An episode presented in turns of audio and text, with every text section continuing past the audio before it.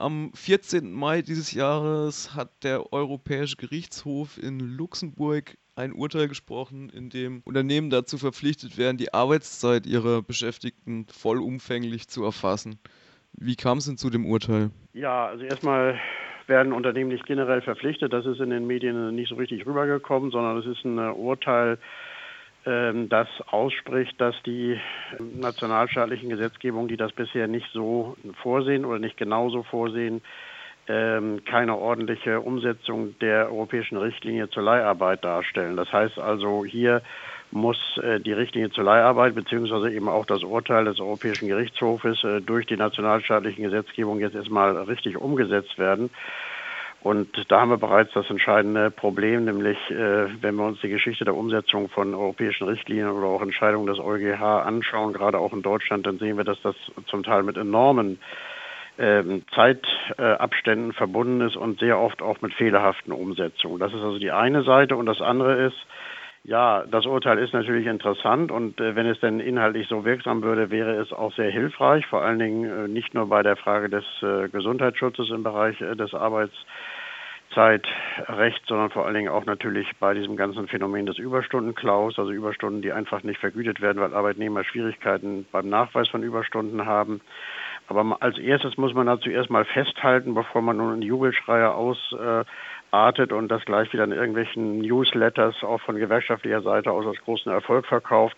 Dieses war eine Entscheidung, die zustande gekommen ist, weil spanische Gewerkschaften geklagt hatten und weil ein spanisches Gericht diese Frage dem Europäischen Gerichtshof vorgelegt hat. Also da haben erstmal deutsche Gewerkschaften und deutsche Gerichte gar nichts mit zu tun. Es wird uns auch betreffen. Es ist insoweit ein Geschenk, das muss man einfach mal sagen, sowas gibt es, aber eben der spanischen Gewerkschaften.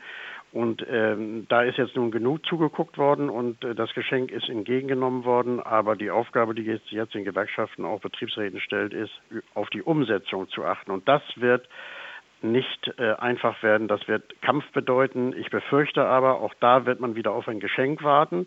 Also es wird alles kommentiert sozusagen von den Zuschauerrängen aus. Ich befürchte, dass man jetzt erstmal wartet, wie dann immer dieses schöne Argument ist, äh, auf die Umsetzung durch den Deutschen Bundestag und dann schaut, ob das richtig umgesetzt wird. So wird wirklich kein Schuh daraus, sondern bereits jetzt muss an die Umsetzung herangegangen werden. Es sollten bereits jetzt konkrete Gesetzesvorschläge auch von den Gewerkschaften gemacht werden und es sollte bereits jetzt in den Tarifverträgen versucht werden, dieses Urteil auch umzusetzen. Immer nur dieses ständige Abwarten. Wir sehen, was dabei rauskommt. Andere Gewerkschaften in anderen äh, Ländern haben nicht abgewartet und da können wir dankbar sein, aber mir auch nicht.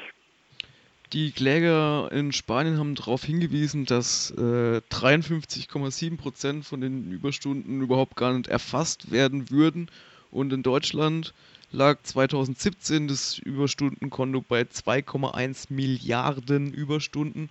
Die Hälfte davon vermutlich auch unbezahlt.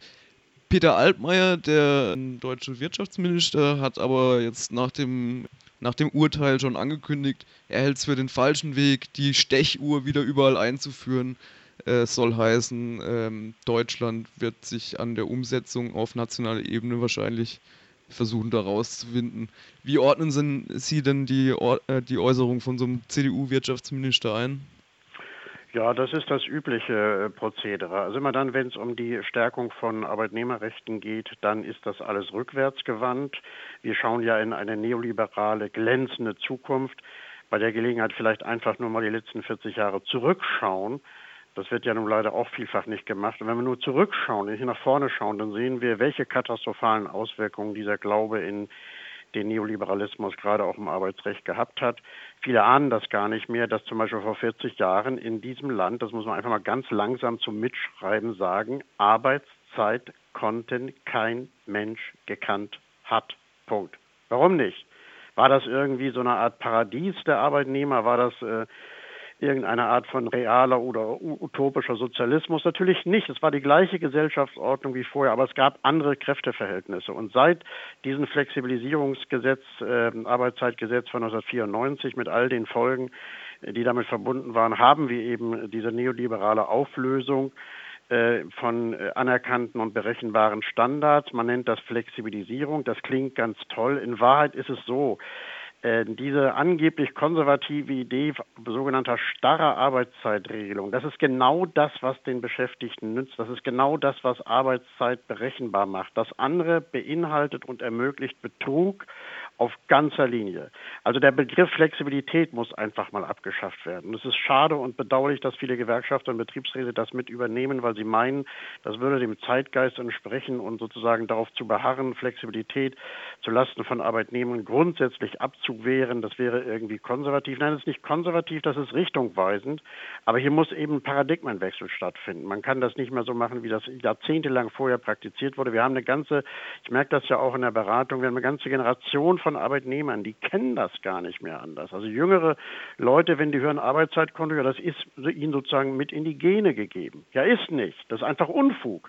Aber das ist eben das, was Politiker wie der Wirtschaftsminister jahrzehntelang betrieben haben. Und da muss jetzt mal ein Riegel vorgeschoben werden. Aber Paradigmenwechsel heißt dann auch mobilisieren und äh, einen Gegenentwurf machen, auch Gegenideen entwickeln und wirklich diese Anpassung an den Mainstream gerade mit der sogenannten Flexibilisierung aufzugeben und nicht zu meinen, man könne da sich irgendwie arrangieren oder ein bisschen kompromisseln.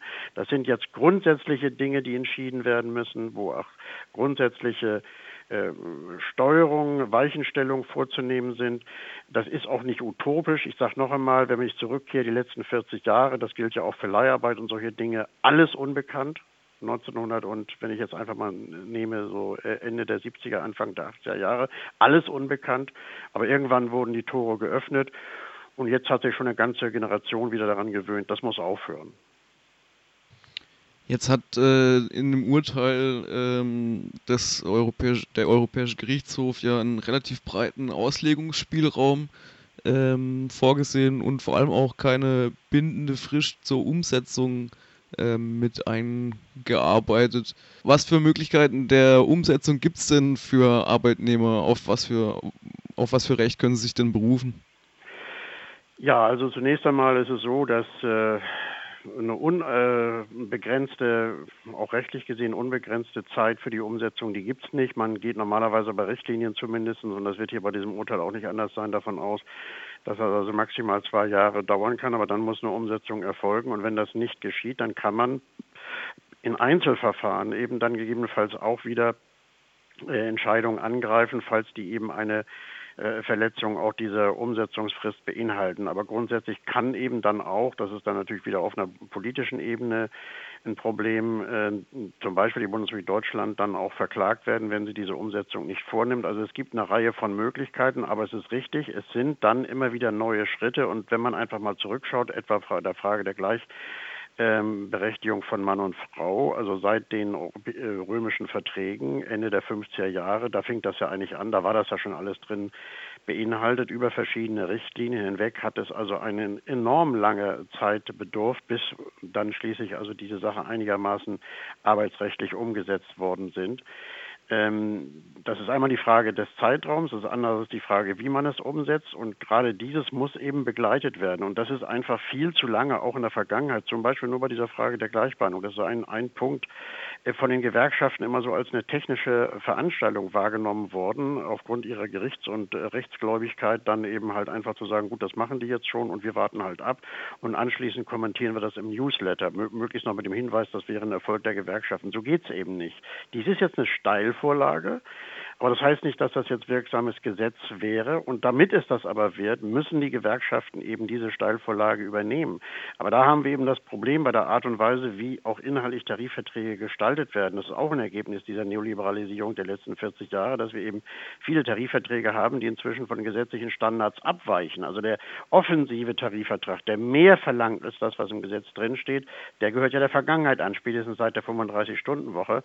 Alles, was wir dann später gehabt haben über Leiharbeitsverträge und viele andere Sachen äh, waren eben dann letztlich ja Anpassungen auch an sozusagen ja an Veränderungen, die eben auch zu Lasten so, so von gesetzlichen Standards vorgenommen worden sind und auch das äh, verlangt eben einen Paradigmenwechsel. Also mit anderen Worten, äh, da gibt es überhaupt gar keinen Grund, irgendwo die Hände in den Schoß zu liegen. Das ist jetzt eine äh, eine von vielen gigantischen Aufgaben, die den Gewerkschaften bevorstehen, wo sie sich nicht mehr zurückhalten dürfen, wo sie eben eine, in eine offensive Tarifaussetzung eintreten müssen. Aber gerade bei der Arbeitszeit, bei diesem Überstundenklau, denke ich, da gibt es so einen genügenden Anlass, das versteht jeder Denn jeder, der das schon mal gemacht hat, der weiß auch, wie schwierig das ist, so etwas dann beim Gericht durchzusetzen. Der weiß auch, wie komisch das ist, dass das Arbeitszeitgesetz ja auch eine Arbeitszeitdokumentation beinhaltet, aber eben angeblich nur eine öffentlich-rechtliche Verpflichtung des Arbeitgebers, die nicht auf den einzelnen Arbeitnehmer durchgelegt. Da fragt man sich dann auch, was ist das eigentlich für ein Gesetz, wenn das nur eine Verpflichtung gegenüber dem Staat ist und nicht gegenüber dem einzelnen Arbeitnehmer.